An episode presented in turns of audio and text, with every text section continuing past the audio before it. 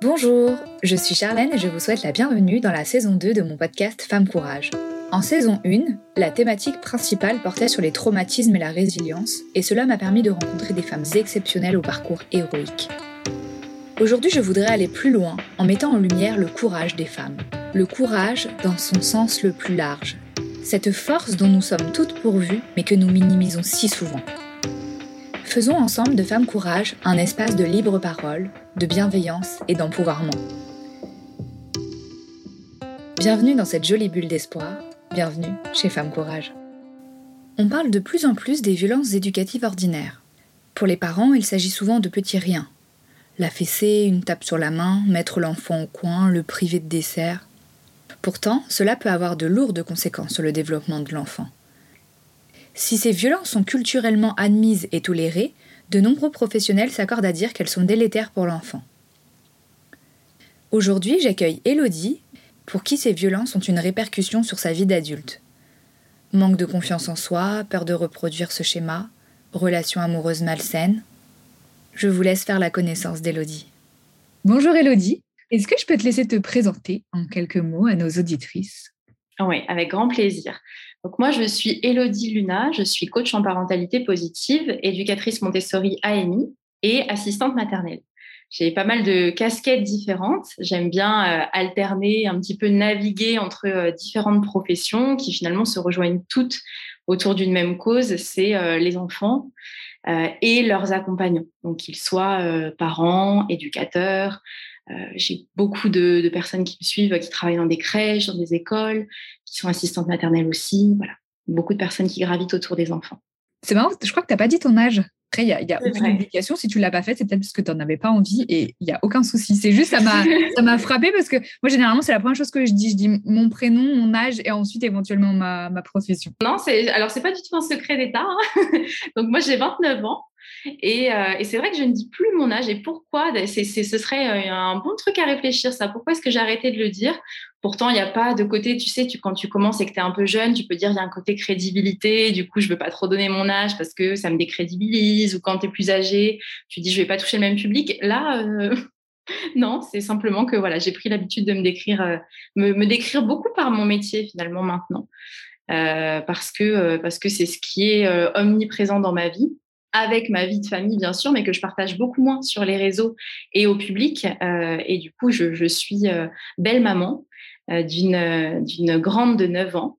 Et mon conjoint, du coup, Grégory. Alors, on en entend parler des fois hein, dans, sur mes réseaux. Je, je, dis des petites choses, des petites bribes, mais lui, il aime bien être dans l'ombre. Donc, c'est plutôt l'homme, l'homme de l'ombre qui va me donner des conseils, qui va me soumettre des idées, qui va m'épauler beaucoup dans ce que je fais, mais euh, qui n'est pas du tout, du tout dans le même milieu euh, que moi et, euh, et qui me rejoint sur beaucoup de choses d'éducation, mais qui n'en fera pas son métier. Quoi. Quel genre de femme es-tu, Elodie alors ça, c'est une grande question. c'est pas forcément facile de, de, se définir dans ces termes-là, mais je dirais que je suis une femme rêveuse, ça c'est sûr, passionnée, je, suis, je, suis, une femme poisson déjà. Alors moi, je crois beaucoup en tout ce qui est euh, astrologie, à tout ce qui est euh, voilà, je sais pas, un peu spirituel m'intéresse beaucoup beaucoup. Et je me dis que ça a forcément un lien parce que plus je rencontre de personnes qui ont ce même signe et plus je, vois des connexions et, des ressemblances. Donc je pense que j'ai les caractéristiques du poisson par rapport à ça. assez optimiste aussi dans le sens où je crois vraiment qu'on peut faire bouger les choses, que ce soit pour les enfants que j'accompagne, pour leur famille, pour euh, le monde de demain de manière générale. Je crois qu'il y a beaucoup d'acteurs en fait euh, du monde de demain qui vont dans ce sens aujourd'hui, et euh, que ce soit au niveau de l'écologie, au niveau de des mentalités, au niveau de, de, plein plein de choses. Il y a des choses qui ont bougé beaucoup dans les dernières années, et la crise du Covid forcément a, a, donné encore un coup de boost supplémentaire. Donc ça c'est le côté optimiste qui qui se dit qu'on peut faire encore plus et puis, je pense que j'ai aussi ce côté peut-être trop perfectionniste parfois, où je me rappelle quand j'étais en formation d'éducatrice Montessori, mes, mes, mes, profs me disaient il va falloir apprendre à lâcher la perfection, Elodie. ça ne peut pas être parfait. Ça, c'est vraiment un travail pour moi. C'est que j'aime bien que tout soit tout de suite bien fait. Et il faut que j'apprenne aussi que bah, c'est des étapes et qu'on recommence. Comme les enfants, finalement, comme, ce que j'autorise aux enfants et que j'arrive pas à m'autoriser à moi-même parfois. Et, euh, et, le côté ambitieux, où j'aime bien euh, voilà, être sur plein de projets, euh, aller de l'avant, aller rencontrer les gens, faire des conférences, dialoguer, faire des ateliers, vraiment avoir ce côté de d'accumuler les projets en fait, surtout sur le plan professionnel, mais, mais voilà, de toujours avoir un, un nouveau rêve, une nouvelle envie. Merci pour cette présentation. Elodie, est-ce que tu peux nous raconter ton enfance? Dans quel contexte est-ce que tu es née et dans quel contexte est-ce que tu as grandi? Alors, je suis née euh, donc en 1993, pour revenir sur l'âge, euh, dans les Landes, à Mont-de-Marsan, et j'ai grandi dans un contexte de famille euh, soudée. Moi, j'ai des parents qui sont toujours ensemble aujourd'hui, qui ont toujours été ensemble, même si j'avais un papa qui était très absent parce que pendant des années, il voyageait beaucoup pour le travail, donc il était beaucoup sur les routes, il était commercial, il était tout le temps, tout le temps en déplacement. Donc j'étais essentiellement élevée par ma maman, euh, aussi beaucoup euh, par euh, mes grands-parents paternels qui m'emmenaient à l'école, qui me récupéraient. Voilà, donc j'étais quand même dans un dans un cercle familial présent avec des parents qui étaient ensemble, mariés, avec un petit frère qui a trois ans de moins que moi. Donc je dirais que sur ce plan-là, c'était plutôt stable. C'était plutôt voilà ce qu'on ce qu'on s'imagine de la famille plus ou moins idéale. On va dire on a nos deux parents, on a un frère, on a une maison, on a un toit, enfin tout, tout va bien. Et puis après, et je pense que ça c'est vraiment le cœur de notre sujet, euh, ce côté d'éducation, de, voilà, de choix éducatif que je remets aujourd'hui beaucoup en question, mais j'en parle avec mes parents aujourd'hui. Ils sont très ouverts à ça et, ils arrivent complètement à concevoir que bah, il y avait peut-être une autre façon de faire et, même sûrement ils le savent aujourd'hui. Mais à l'époque, elle ne leur était pas présentée cette façon de faire là. La façon de faire que eux ont adoptée. Et, et, voilà, on reparlera de la, la la culpabilité ou en tout cas ce, que eux ressentent et ce que moi je ressens aussi vis-à-vis d'eux, même si aujourd'hui on, est en très bon terme, il y a toujours ce côté euh, doux amer où je, suis contente de mon enfance, mais j'ai beaucoup de choses à reprocher à mon enfance aussi, à l'éducation qui m'a été donnée. Et je crois que c'est le cas de 90% des adultes, c'est que bah, euh, on s'est construit en se disant bah ouais mais si mes parents avaient fait autrement, euh, qu'est-ce qui se serait passé? Et on peut pas tout leur mettre sur le dos, bien sûr, mais je pense que voilà, il y avait des choses euh, qu'on appelle aujourd'hui notamment des violences éducatives ordinaires, qui étaient très présentes à l'époque et qui étaient très euh, conventionnelles en fait, qui étaient la norme. à l'époque, les, pédiatres disaient euh, aux parents, notamment aux miens, hein, si elle pleure encore la nuit à, tel âge, vous la laissez pleurer jusqu'à ce qu'elle jusqu'à ce qu'elle s'épuise. Donc ils me laissaient pleurer pendant des heures et des heures parce que ils allaient contre leur instinct de parents, mais c'est ce qu'on leur avait conseillé au niveau professionnel, au, professionnel, au niveau médical. Donc ça, c'est assez grave aujourd'hui quand on sait l'impact que ça a sur le cerveau. On ne le savait pas à l'époque. Et toi, quel, quel souvenir, en fait, si tu te replaces en tant que petite fille euh, à l'époque, quel souvenir tu as de ces, de ces violences et comment tu les recueillais, en tout cas à l'époque? C'est ça, je trouve que ton, ton, terme est bien adapté dans le sens les, les recueillir ou en tout cas pour ne pas dire les subir, parce que forcément, euh, on ne les choisit pas, ces violences-là. Euh, donc, ces violences, je, précise, euh, c'est pas, je peux pas dire que j'ai été battue telle qu'on l'entend aujourd'hui, c'est-à-dire on s'imagine des bleus, des os cassés, voilà, des choses très extrêmes, mais malgré tout, il suffit d'une gifle. Il suffit d'un mot, il suffit d'une punition, il suffit d'être enfermé. En fait, c'est toutes ces choses qui sont mises bout à bout je dirais que j'avais vraiment des hauts et des bas. Les hauts étaient très très hauts. Donc euh, j'allais jouer avec mes amis. Euh, j'étais une petite fille, euh, voilà, qui était très sociable, qui sortait, qui avait des amis à l'école, qui travaillait bien à l'école, fille d'enseignante, donc forcément très regardée aussi sur mes devoirs, etc. Et et pour autant, bah, justement, j'étais dans une famille où ma maman était seule toute, toute la journée, toute la semaine même. Mon père ne rentrait que le week-end. Et euh, je crois qu'elle était complètement euh, perdue entre euh, sa vie de maman, seule, le manque forcément de, mon papa qui était qui pas là, il devait terriblement lui manquer pendant des années, et en même temps son rôle d'enseignante où elle avait déjà des enfants à gérer toute la journée, elle était dans une éducation qui était très punitive aussi vis-à-vis des élèves à l'époque. Donc, c'était recopier des lignes. Je le sais, je l'ai eu en tant que maîtresse. Hein, donc, donc, c'était recopier des lignes, c'était faire des tours de cours, c'était euh, aller dans le bureau de la directrice à droite à gauche. Enfin, voilà, c'était beaucoup de choses comme ça. Et finalement, assez peu de communication. Je sais qu'elle a énormément évolué aujourd'hui. Je ne sais pas si elle entendra ce podcast, peut-être, j'espère. et, je n'ai rien à cacher vis à -vis de ça parce que je crois qu'il faut aussi oser dire les choses. Je m'éloigne un tout petit peu de ta question, mais je crois qu'il faut aussi oser dire oui, j'en veux à mes parents sur certaines choses. Et c'est le cas de tout le monde, en fait, que ce soit ça ou autre chose. On en veut tous à un moment sur au moins une chose à nos parents. Mais ça ne remet pas en cause l'amour. En fait, il faut pouvoir se permettre de dire ça, ça ne va pas, ça, ça va. Mais je vous aime quand même. En fait, il n'y a même pas besoin de le dire, c'est induit. C'est simplement que parfois les gens n'osent pas parler de leur enfance ou remettre en question l'éducation qu'ils ont reçue parce qu'ils ont peur que leurs parents ne les aiment plus. Ils ont encore cette peur, tu vois, à l'âge adulte, de se faire rejeter par leurs parents. Et au-delà de la peur, j'ai peut-être l'impression aussi qu'il y a un côté un peu vain, c'est-à-dire on se dit bon bah c'est le passé de toute façon, euh, maintenant c'est fait, c'est fait, on va pas revenir dessus. Il y a peut-être aussi ce côté-là, j'ai l'impression. Oui, je suis complètement d'accord avec toi. Il y, a, vraiment ce côté-là de se dire euh, c'est fait. Et, en fait, on a depuis toujours dans, notre enfance, on nous a toujours dit une fois quelque chose est fait, tu passes à autre chose.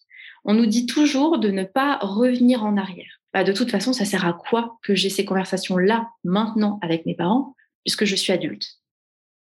Alors que euh, je vais peut-être avoir des enfants, et je l'espère, et mes enfants vont être confiés à mes parents. Donc c'est aussi de mon devoir vis-à-vis de mes enfants que de déblayer les choses du passé et que de, leur dire, bah voilà carte sur table. Euh, si je laisse parler ma petite enfant intérieure, voilà carte sur table ce qui m'a fait du bien, ce qui m'a fait du mal, ce que je souhaiterais plus jamais vivre euh, et ce que, ce que j'aimerais vivre encore plus et ce que j'aimerais que vous puissiez donner à mes enfants aussi. C'est important d'avoir ces conversations-là aussi les violences éducatives ordinaires ou VEO, c'est tout ce qu'on appelle ordinaire parce que c'est complètement ancré dans les mœurs, c'est ancré dans, les quotidiens, dans les foyers, dans les écoles. Euh, et ça va être tout ce qui va être de l'ordre de l'humiliation, de la violence physique, psychologique, euh, morale, verbale, tout ce qui va, en fait, euh, pour moi, à mon sens, si je le résume, s'éloigner du respect. Donc ça va être euh, de la tape sur la main de l'enfant. Ça va être le punir dans un coin. Ça va être lui encore plus loin, lui tirer les cheveux, le gifler, euh, mettre une fessée, euh, voilà, le, le, priver de sortie en l'enfermant dans sa chambre, le laisser pleurer pendant des heures et des heures, ou même de longues minutes en lui disant voilà toutes ces fameuses phrases euh, pisse, euh, pleure, euh, tu pisseras moins. voilà tous ces trucs qu'on a pu entendre, hein, parce que ça se disait beaucoup à l'époque, ça se dit moins maintenant, je l'espère. Mais tout, tout ça, du petit au grand, finalement, il n'y a, a pas de juste milieu, parce que une petite tape sur la main euh, répété quotidiennement devient une grande maltraitance. Il n'y a pas de juste milieu dans, les maltraitances, ce qui est le fait de, de, traiter d'une mauvaise manière, de maltraiter l'enfant. Et l'enfant peut être maltraitant vis-à-vis du parent aussi. C'est là la, nuance, c'est que euh, l'éducation positive, c'est pour l'enfant, pour son bien, mais pour le parent aussi. À aucun moment, l'enfant n'a le droit de se permettre ce que l'adulte ne se permet pas c'est pas moi je te tape pas, mais toi tu as le droit, de me taper, tu as le droit de, euh, euh, de, me hurler dessus, etc. Le respect, il est vraiment mutuel. Ça, c'est hyper important, parce que souvent on s'en éloigne de ça, à vouloir faire l'opposé euh, extrême. Et du coup, pour rentrer un peu dans les dates, bah, si tu veux, ces violences éducatives dites ordinaires, elles ont pris fin, alors pris fin, oui et non, hein, mais en tout cas, dans la loi, la Suède a décidé d'interdire toute violence dans l'éducation à partir de 1979. Donc finalement, c'est pas si récent, c'est même assez ancien. Et euh, ça, prouve aussi qu'on a un recul. En fait, ce qu'on croit aujourd'hui, c'est que dans euh, l'éducation qu'on donne dans les pays nordiques, les enfants ont commencé à être, entre guillemets, bien traités, c'est-à-dire traités en tant que personnes. D'ailleurs, sur YouTube, il y a un documentaire gratuit qui s'appelle L'enfant est une personne, que je recommande à tout le monde, absolument génial. Et, euh, et donc, dans ces pays nordiques, bah, on a eu des générations déjà. De là, aujourd'hui, tu peux te dire, en gros, les grands-parents actuels ont déjà élevé leurs propres enfants qui, ont, qui sont en train d'élever leurs enfants dans cette bienveillance. Donc, on a un vrai recul, même si on a l'impression que c'est tout nouveau, c'est pas le cas. En France, 2019. 2019, le 10 juillet, donc on nous a dit loi qui abolit les violences éducatives a été promulguée en France. Donc en gros, l'Assemblée nationale et le Sénat ont adopté une loi qui dit l'autorité parentale s'exerce sans violence physique ou psychologique.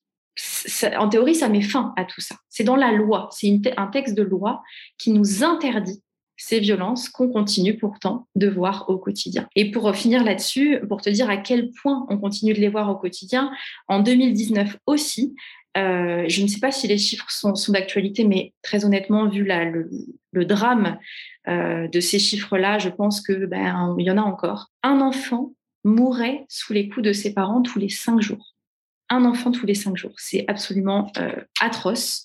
C'est inimaginable, en fait, de, penser ça dans notre pays si développé.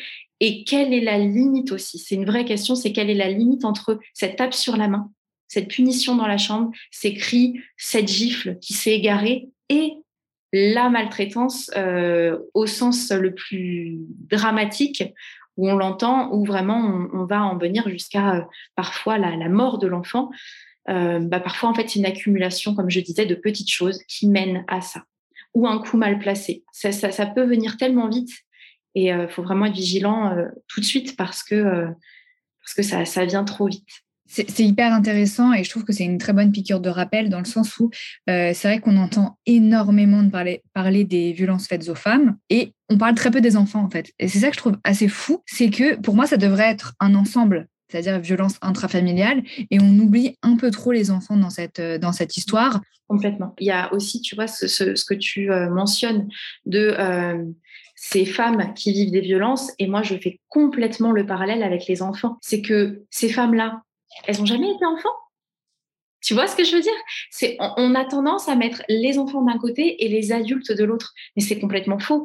Il y a un truc qui est absolument certain. On ne sait pas quand est-ce qu'on va mourir. On ne sait pas si on va vivre vieux. On ne sait pas à partir du moment où on est, on ne sait pas quelle est la date de fin. Par contre, ce qui est absolument certain, c'est que tout adulte a été un enfant. Donc, dans chaque adulte, et ça c'est universel, il n'y a pas une personne sur cette terre qui est née adulte on est tous nés bébés, on a grandi, sauf Benjamin Button qui lui fait tout à l'envers. Mais, mais moi, j'en connais pas des gens qui, font ça, et toi non plus, je pense. Donc, dans, la théorie du truc, c'est tu, tu, passes par le stade enfant, c'est obligatoire. Et donc, comment, à partir de, ce postulat-là, on peut se permettre de séparer ce que vit un adulte de ce que vit un enfant et inversement? C'est impossible. Et pour faire le parallèle, encore une fois, avec ce que tu disais sur les, violences euh, faites aux femmes et aux hommes aussi, en fait, à toute personne, c'est que bah, pour moi, il y a un vrai lien à aller chercher dans l'éducation et dans l'enfance. Pour moi, c'est et, pour en, avoir vécu moi aussi des plutôt subi des, violences, euh, que ce soit euh, physiques, psychologiques, etc. Je, je sais en connaissance de cause ce que j'ai pu penser, comment j'ai pu le vivre, c'est que quelque part, j'étais habituée, tu vois j'étais habituée à ça. J'étais habituée, euh, quand mon comportement n'était pas acceptable, à euh, prendre une gifle. J'étais habituée à être aimée par la même personne qui pouvait me faire du mal. En fait, dans notre système traditionnel, c'est je t'aime, mais je te tape. Ou je t'aime, mais je t'humilie. Je t'aime, mais je t'enferme. Tu vois, tu as toutes ces choses-là de je t'aime, mais. C'est un amour conditionnel tout le temps. Et ce qui fait que une fois que tu te développes comme ça dans ta vie d'adulte, tu vas accepter ça. Tu vas accepter de d'avoir euh, un mari qui t'aime mais te tape parce que ton père le faisait. Tu vas accepter d'avoir euh, un mari qui euh, qui t'aime seulement si seulement si tu fais bien, seulement si tu vas dans son sens. Parce que tes parents, si tu ne ramenais pas des, des bonnes notes, ne t'aimaient plus ou t'aimaient moins. En tout cas, c'est le sentiment que tu en avais en tant qu'enfant quand il te tapait, quand il t'enfermait, quand il t'humiliait. Donc tout ça, c'est très très lié. Et justement, pour revenir à ton cas particulier, à quel point tu as vu en fait une, euh, une incidence sur ta vie de femme, sur ta vie d'adulte, euh, vis-à-vis des violences que tu as vécues dans ton enfance? J'ai vu euh, une très très grosse incidence, un, très gros impact, que ce soit sur le quotidien de mon frère ou sur le mien. Pourtant, j'ai envie de te dire, et, je le rappelle parce que c'est super important, on n'est pas les cas les plus graves. tel qu'on peut l'entendre aujourd'hui. Nous, on était, alors voilà, on avait des gifles, on était euh, parfois euh, punis dans notre chambre, on était euh, encore, enfin voilà, sur, des paroles, sur des comparaisons, des choses comme ça, des cris évidemment, mais ça reste entre guillemets de la violence légère par rapport à ce que plein d'enfants peuvent connaître. Et je pense notamment à l'époque quand on se faisait taper avec des martinets, quand on se faisait, enfin des fois mettre des coups de poing. Mon père a été élevé à coups de, poing au visage hein, par, par son père. Donc tu vois, c'est c'est encore des degrés. Mais pour autant, bah, je dirais pas que je me suis construite beaucoup différemment de mon père. Lui, il a reçu des coups de poing, moi j'ai reçu des gifles. Entre une main fermée, une main ouverte, on peut se dire c'est énorme la différence. Évidemment que celle qui a reçu simplement une gifle, elle va bien s'en sortir. Bah non. En fait, je m'en suis sortie comme euh, mon père, c'est-à-dire que les incidences, ça a été eh bien euh, de vouloir tout faire dans le dos, de vouloir euh, provoquer, d'être sans cesse en défiance vis-à-vis de mes parents, donc d'être dans une perte de confiance aussi où euh, je leur confiais rien, je leur disais rien, je faisais tout par derrière, j'allais me confier à des amis, choses comme ça. J'allais pas poser les questions importantes à mes parents parce que euh, j'avais peur d'être jugée, j'avais peur de leur réaction.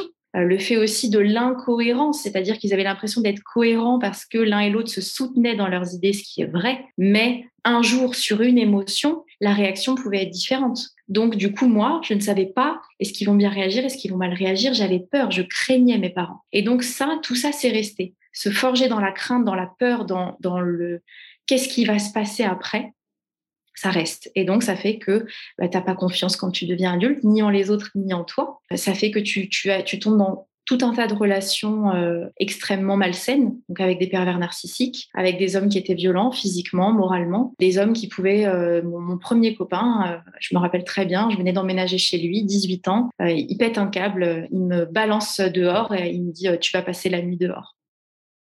Voilà. Et je suis restée dehors et, je l'ai appelé, j'ai appelé, je tapais à la porte, il me laissait pas rentrer et lui s'était endormi en fait. Tu vois, lui, lui dormait euh, à point fermé et moi j'étais dehors. Et, je n'ai pas appelé mes parents.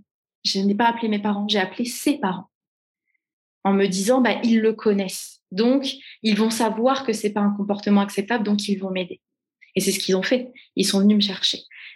Et, et c'est là que tu te rends compte que dans chacune de mes relations avec des hommes, j'en ai pas eu beaucoup, mais j'ai eu beaucoup de relations longues où j'étais persuadée qu'il fallait que je maintienne la relation coûte que coûte quoi qu'il arrive. Il fallait que ça dure, comme mes parents. Il fallait que, je me marie avec cet homme-là, quelle que soit la violence qu'il me faisait subir.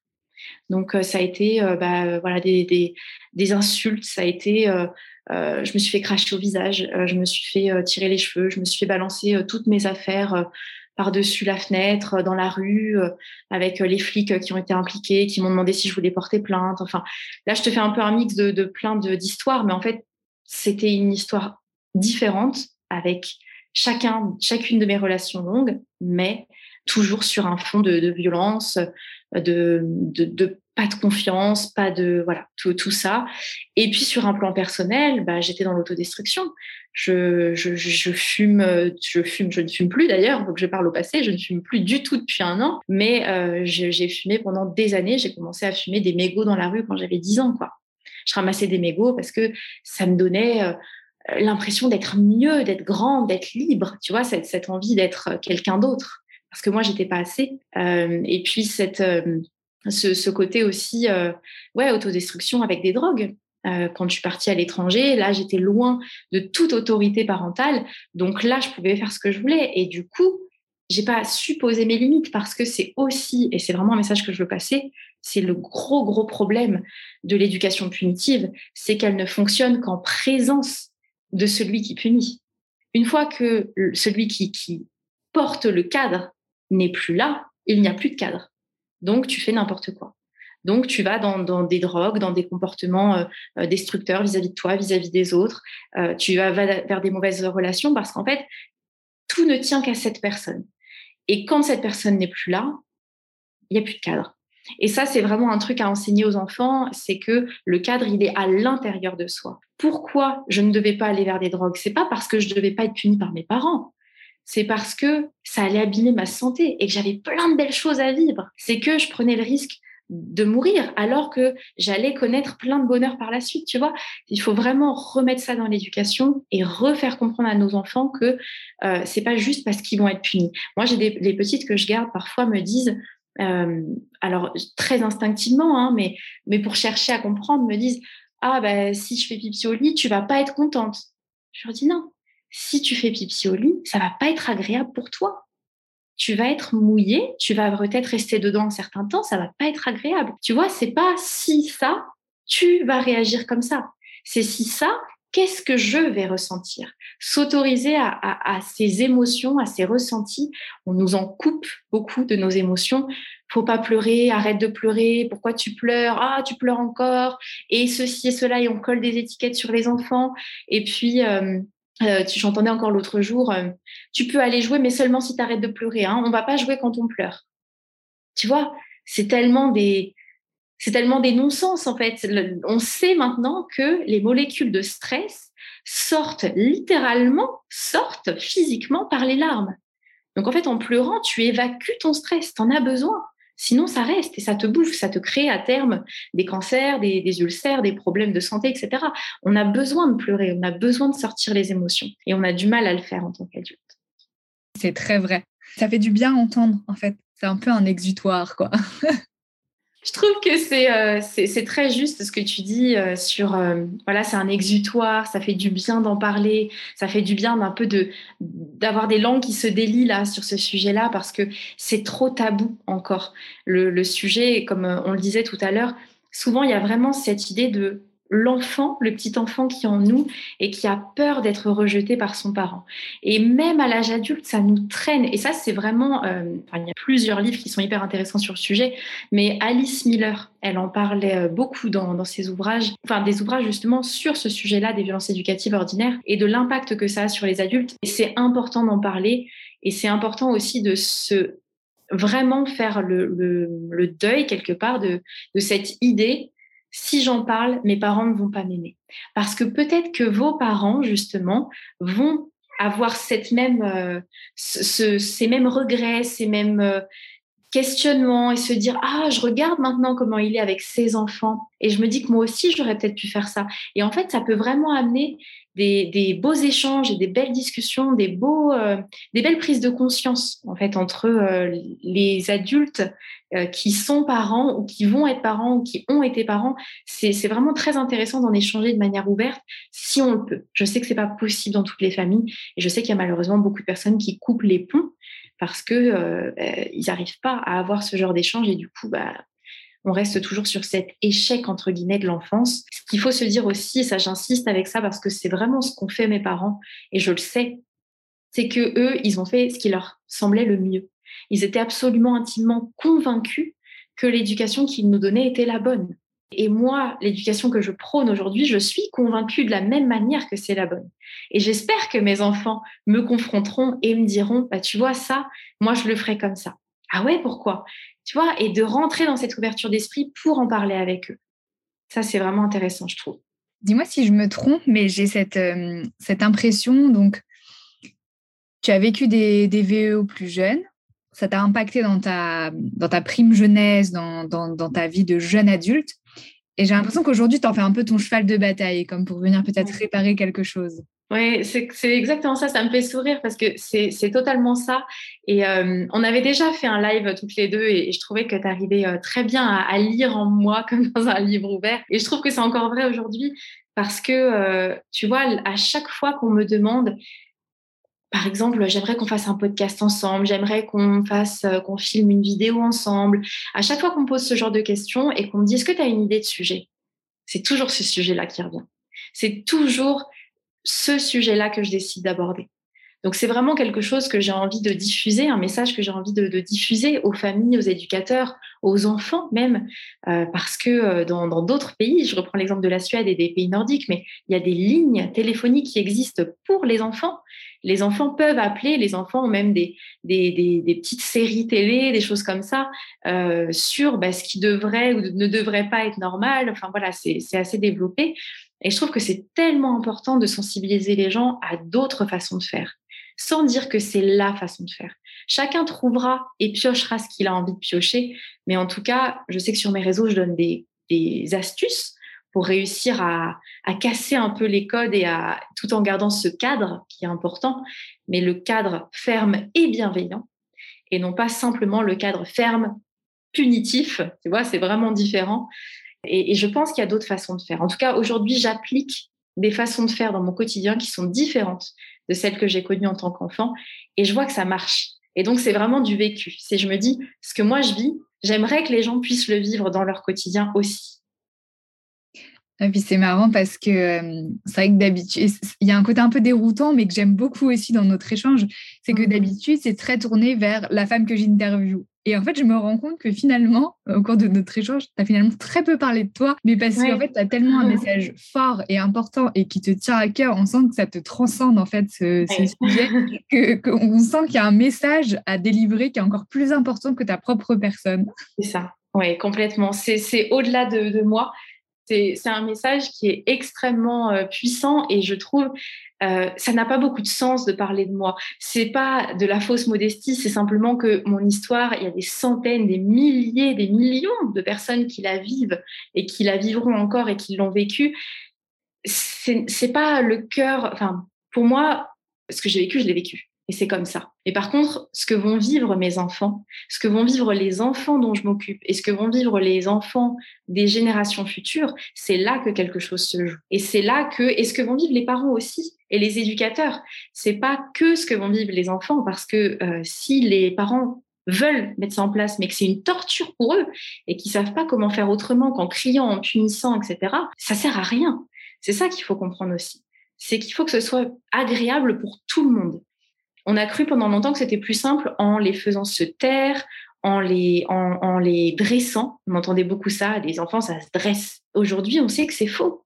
Plus tu vas faire ça, plus ton enfant va soit avoir un comportement extrême de rébellion, euh, de, provocation, parce qu'il a besoin d'exister autrement, il a besoin de, dire je, suis là et j'ai besoin d'être entendu, soit il va complètement s'éteindre il va complètement se, taire, s'éteindre. Alors, tu sais, il y a beaucoup cette image. Euh, j'aime beaucoup les personnes qui vulgarisent comme ça euh, sur les réseaux, dans, dans leurs ouvrages, etc., ce que vivent les enfants, en fait, en le mettant, en le transposant des situations d'adultes, notamment euh, Fanny Vella qui fait beaucoup ça.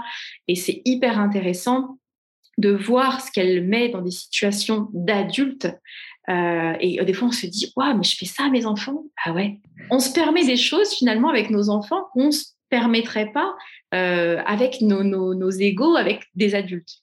Et donc, ouais, c'est super important de, passer ce message. Euh, et, donc, je te disais par rapport aux enfants qui sont éteints, par exemple, souvent, c'est les enfants qui vont être... Euh, alors, soit qui vont alarmer, donc on va se dire, bah, qu'est-ce qu'ils ont? Ils ont un problème, ils sont dans leur bulle, ils sont timides, tu vois, on les caractérise comme ça. Ou alors, on va se dire, ah, qu'est-ce qu'ils sont sages Qu'est-ce qu'ils sont mignons. Oh, regarde, elle est là depuis une heure à côté de papa et maman qui parlent de trucs qui l'intéressent pas du tout avec des copains et elle ne bouge pas. Elle ne s'est même pas levée pour aller jouer avec les copains. Elle est là, elle est toute mignonne, elle sourit, elle bouge pas. C'est questionnant aussi, tu vois. C'est voilà, faut faire attention à ces comportements-là. C'est ça peut être le signe de quelque chose de positif, mais il y a des enfants malheureusement euh, qui sont éteints, qui sont. Il y a beaucoup beaucoup d'enfants hyperactifs aujourd'hui, ou des enfants qui sont hypotoniques, donc qui n'ont plus du tout de force dans les muscles, qui ne bougent pas, euh, des enfants qu'on a empêchés justement de tout mouvement.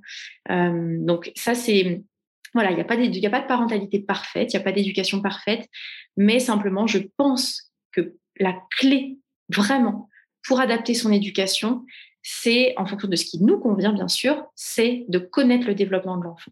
Si jamais on arrive à les comprendre par des formations, par des... Euh, moi, je fais par exemple des introductions à l'approche Montessori où je parle de, de euh, justement de la formation, du développement de l'enfant de ce qui le traverse, de ses apprentissages, de son développement physique, moteur, euh, psychologique, social, etc.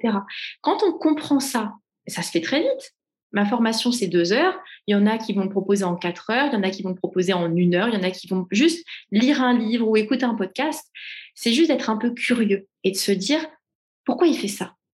Et de pas juste aller à la conclusion, il fait ça, ça me met, tu vois, ça, ça réveille un truc chez moi, je l'enferme. Ça réveille un truc chez moi, je crie. C'est parce que ça, va marcher. L'enfant, il va se tétaniser, il va arrêter de bouger, il va être paniqué. Donc, ça va marcher. Mais jusqu'à quand? Et à quel prix? Comment tu te sens aujourd'hui, Elodie?